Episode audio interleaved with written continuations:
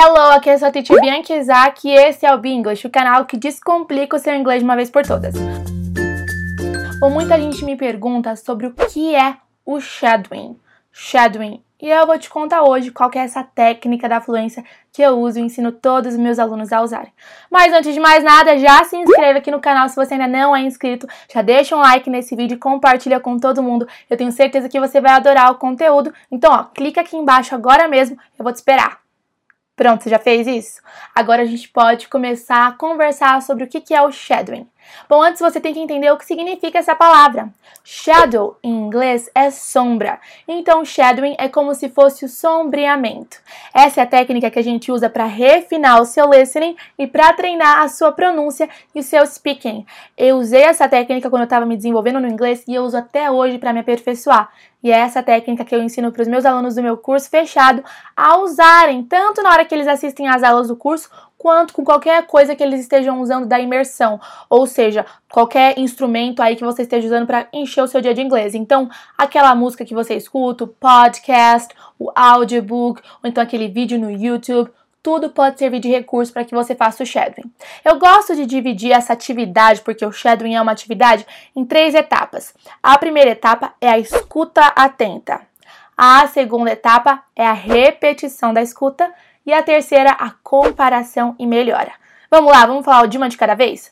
Bom, a primeira etapa é você escutar atentamente o objeto de estudo que você está usando. Então, se você vai usar uma música para fazer o shadowing, escutar um trecho da música com muita atenção, se possível até tendo recurso escrito, ou seja, escutar enquanto você lê a letra em inglês, claro, obviamente, né? Ou então, se você está usando aí um audiobook, escutar o refrão, o trecho ali do livro com muita atenção. Se você está vendo aquele youtuber que você gosta que fala sobre games ou sobre moda em inglês, pausar e escutar com atenção aquele trechinho, enfim, escutar com muita atenção um trecho do material que você está usando para fazer o shadowing. Depois que você escutou com muita atenção, você vai tentar reproduzir o que foi dito do seu jeito. Vai tentar ao máximo ser fiel e falar como você escutou, mas também não vai ficar muito preso se você não conseguir reproduzir algum som, alguma projeção de alguma palavrinha que a pessoa conseguiu fazer, já que ela fala inglês fluentemente e é nativa. E depois disso, a terceira etapa é você comparar aquilo que você escutou com o que você falou. E o legal e a grande sacada dessa técnica é que você não depende de ninguém para praticar a sua pronúncia. Imagina só os grandes poliglotas se eles dependessem de pessoas para estarem com eles praticando a pronúncia e a fala deles nos diversos idiomas que eles falam, eles com certeza não se desenvolveriam tanto. Então, com o shadowing você tem a sua autonomia e liberdade para praticar sozinho a sua pronúncia. É um momento ativo no qual você presta muita atenção no que você escuta, no que você fala, para que depois quando você for conversar com alguém, você não fique prestando muita atenção. Porque quando você conversa com alguém, você tem que se soltar, falar sem medo. Não é o momento de você ficar se atentando ao que você fala, senão a sua fala fica travada. O momento de você se atentar, ou seja, o seu momento ativo na hora de estudar, é o shadowing. Momento de conversar com os outros é passivo, é colocar em prática aquilo que você já estudou durante o shadowing. Então eu vou pegar aqui um trecho de uma frase que eu mesma vou falar e vou falar essa frase para você. Eu vou querer que você escute ela com muita atenção, pause o vídeo, tente reproduzir e depois compare o que eu falei com o que você falou beleza? Bom, eu vou pegar o trecho de uma música que eu estou meio que viciada, que é Shallow, da Lady Gaga, Shallow, que é no raso, né, que foi do filme A Star is Born. Eu vou falar um trechinho e aí eu quero que você preste muita atenção, volte o vídeo, escute com atenção e tente repetir. Tell me something, girl. Are you happy in this modern world? Or do you need more? Is there something else you're searching for? Bom, então esse é o trecho. De novo. Tell me something, girl. Are you happy in this modern world? Or do you need more? Is there something else you're searching for? Perceba que você está escutando enquanto você lê. Eu estou deixando aqui escrito para você escute com muita atenção e tente reproduzir. Você não precisa reproduzir tudo de uma vez, tá? Dá para dividir em duas frases esse textão que eu falei para você.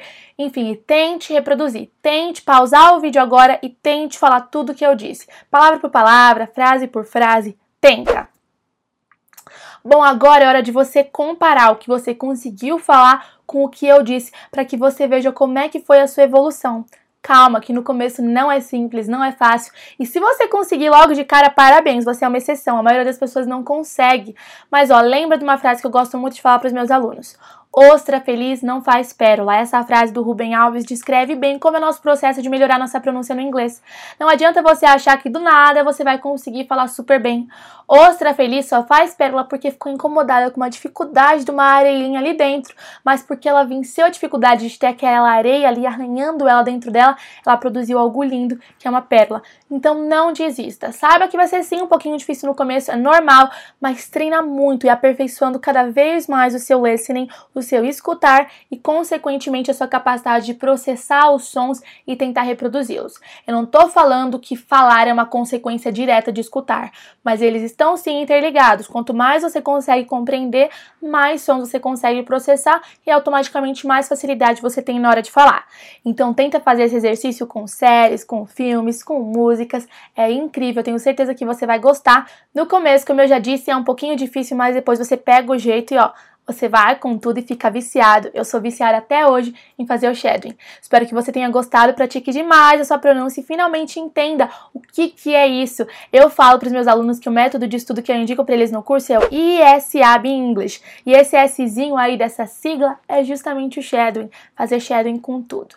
Dá um like nesse vídeo se você gostou do conteúdo, já deixa seus comentários aqui, me conta o que você achou, com que você vai fazer shadowing, que música você vai tentar, ou que série, enfim, quero saber de tudo. Não se esqueça de compartilhar com seus amigos e se inscrever aqui no canal para que você fique sempre por dentro dos conteúdos.